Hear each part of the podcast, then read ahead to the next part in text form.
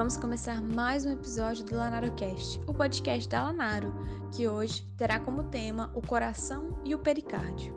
Coração, em especial, é um órgão que atraiu atenção e interesse humano e inspirou gerações de poetas ao longo dos séculos.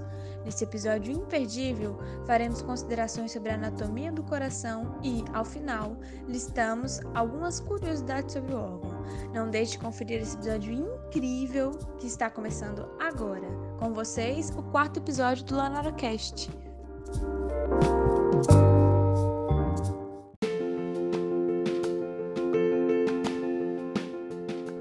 Olá, meu nome é o Alisson Contivitz Sou da Faculdade Metropolitana e atualmente estou no terceiro período.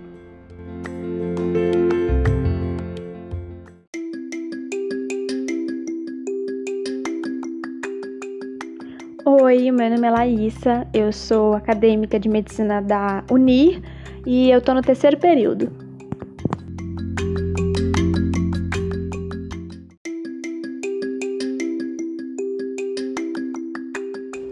Oi, meu nome é Cici Mariela Salazar Ibieta. Eu estou no segundo período de medicina das Faculdades Integradas Saparício Carvalho, FINCA. Sejam muito bem-vindos.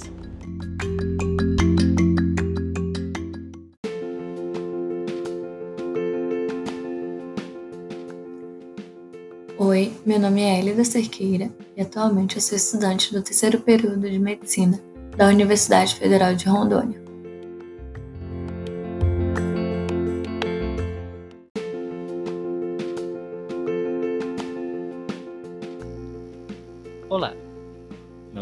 Carlos Hermógenes e eu sou atualmente um estudante do terceiro período de Medicina da Universidade Federal de Rondônia.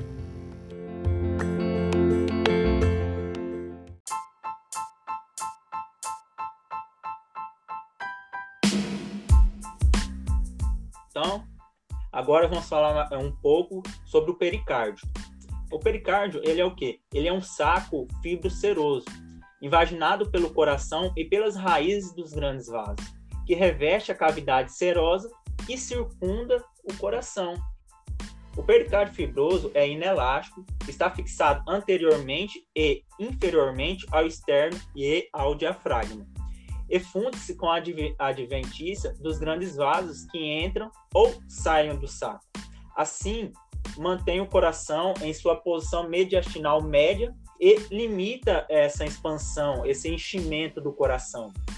Se o espaço peri, é, pericárdio for ocupado por um líquido ou um tumor, há o comprometimento da capacidade do coração. O pericárdio seroso reveste o pericárdio fibroso e o exterior do coração.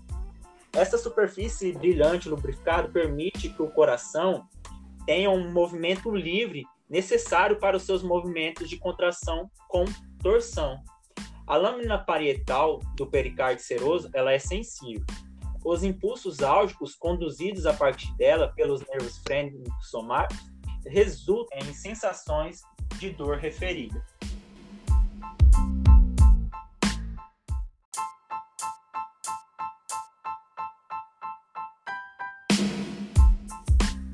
Então vamos falar agora sobre o coração e os grandes vasos. O coração é uma bomba dupla de sucção e pressão que impulsiona o sangue através da alça dupla infinita formada pelo circuito pulmonar e sistêmico. O coração direito serve ao primeiro e o coração esquerdo ao último. É, o coração tem o formato de uma pirâmide inclinada, com ápice em direção antero-inferior e para a esquerda, e a base oposta ao ápice posterior. É, cada lado do coração possui uma câmara de recepção, são chamados os átrios, e uma câmara de sucção, compressão e expulsão, chamado ventrículo.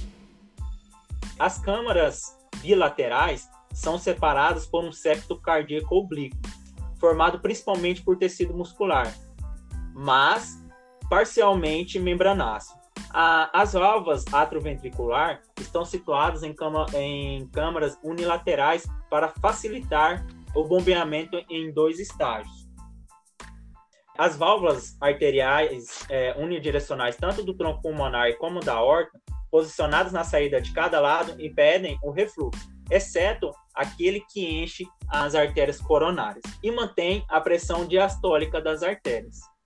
A câmara possui um revestimento endotelial brilhante, que é chamado o endocárdio, uma parede muscular ou miocárdio, cuja espessura é proporcional às pressões internas que ocorrem no interior da câmara, e um revestimento externo brilhante, que é a lâmina visceral do pericárdio seroso, ou também chamado de epicárdio. O miocárdio dos átrios e ventrículos está fixado a um esqueleto fibroso do coração e separado deles por uma camada de tecido conjuntivo. O esqueleto fibroso consiste em quatro anéis fibrosos, dois trígonos e as partes membranáceas dos septos cardíacos.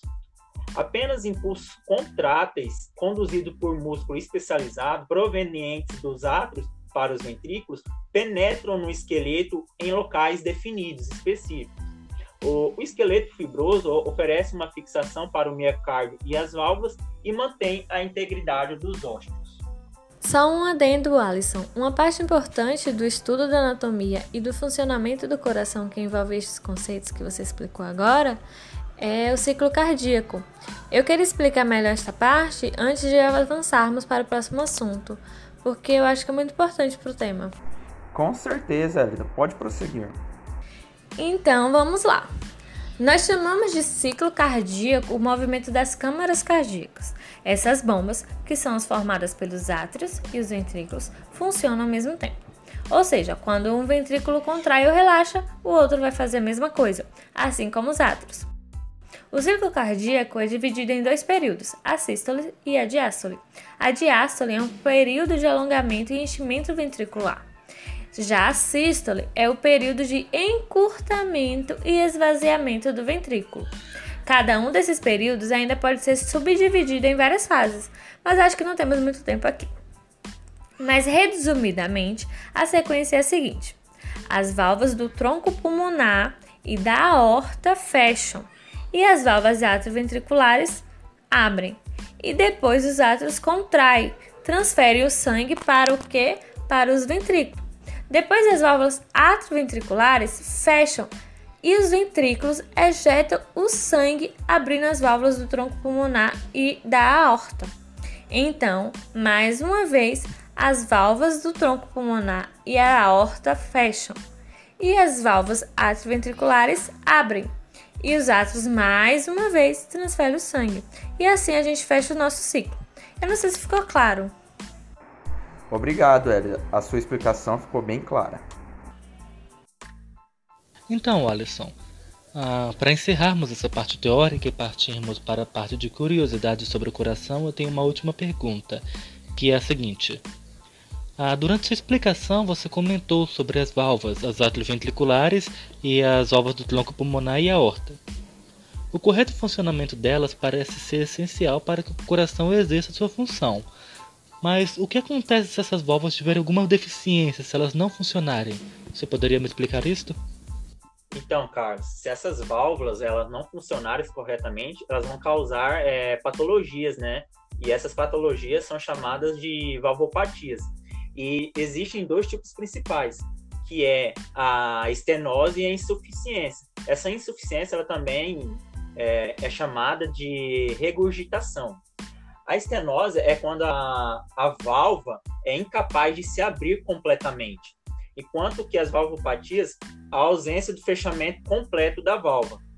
Tanto a estenose quanto a valvopatia causam um aumento do trabalho cardíaco, mas a importância clínica dessas disfunções valvares varia de caso para caso, dependendo do grau, duração e causa, podendo ser desde um achado insignificante até um problema grave. Como as valvopatias é, são um problema mecânico, o tratamento das válvulas cardíacas lesadas ou defeituosas costuma ser sua substituição por próteses artificiais ou por válvulas de animais, como porcos. Este tipo de procedimento é denominado valvoplastia. Uma questão sobre a valvoplastia é que eu, Élida, é, eu fiz uma valvoplastia eu tive insuficiência, uma valvopatia quando eu tinha 9 anos. Eu fui diagnosticada e a valvopatia foi causada por uma febre reumática, que veio de uma faringite. E é interessante pensar também que a minha não foi substituição, foi apenas, apenas uma reconstrução. Porém, de 10 em 10 anos eu preciso, uma média, é, de 10 em 10 anos eu preciso fazer essa reconstrução, ou se não houver mais a possibilidade, eu vou fazer um, a troca por uma válvula de, de animal, né, como a de porco.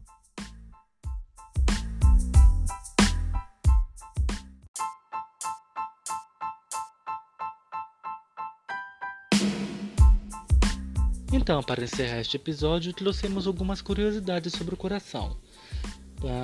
alguns fatos são realmente interessantes, a começar pelo fato de que é realmente possível ter o coração partido.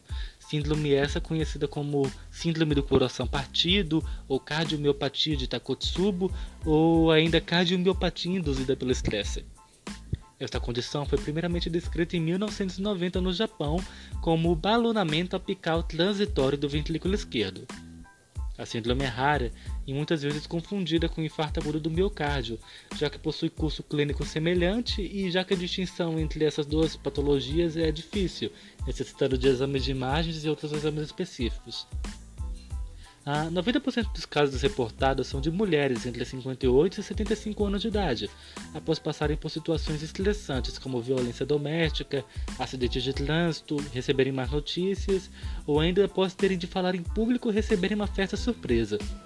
Felizmente, a maioria dos pacientes se recupera sem sequelas após algumas semanas. As causas precisas dessa síndrome ainda não são conhecidas.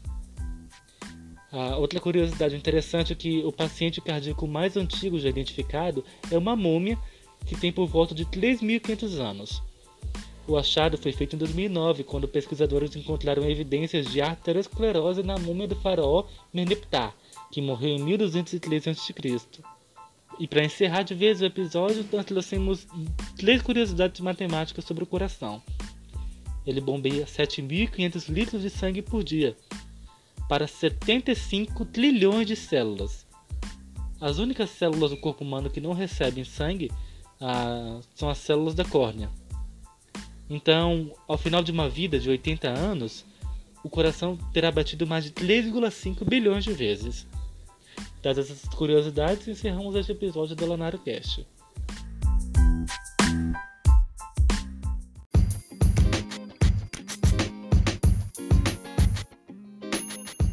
E assim concluímos mais um episódio do LanaroCast. Agradecemos imensamente a sua audiência e esperamos que tenha se divertido nesse episódio, tanto quanto nós ao produzi-lo.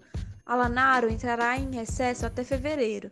Então, para esse nosso último encontro de 2020, desejamos um feliz Natal e um próspero ano novo para todos. Nos vemos ano que vem.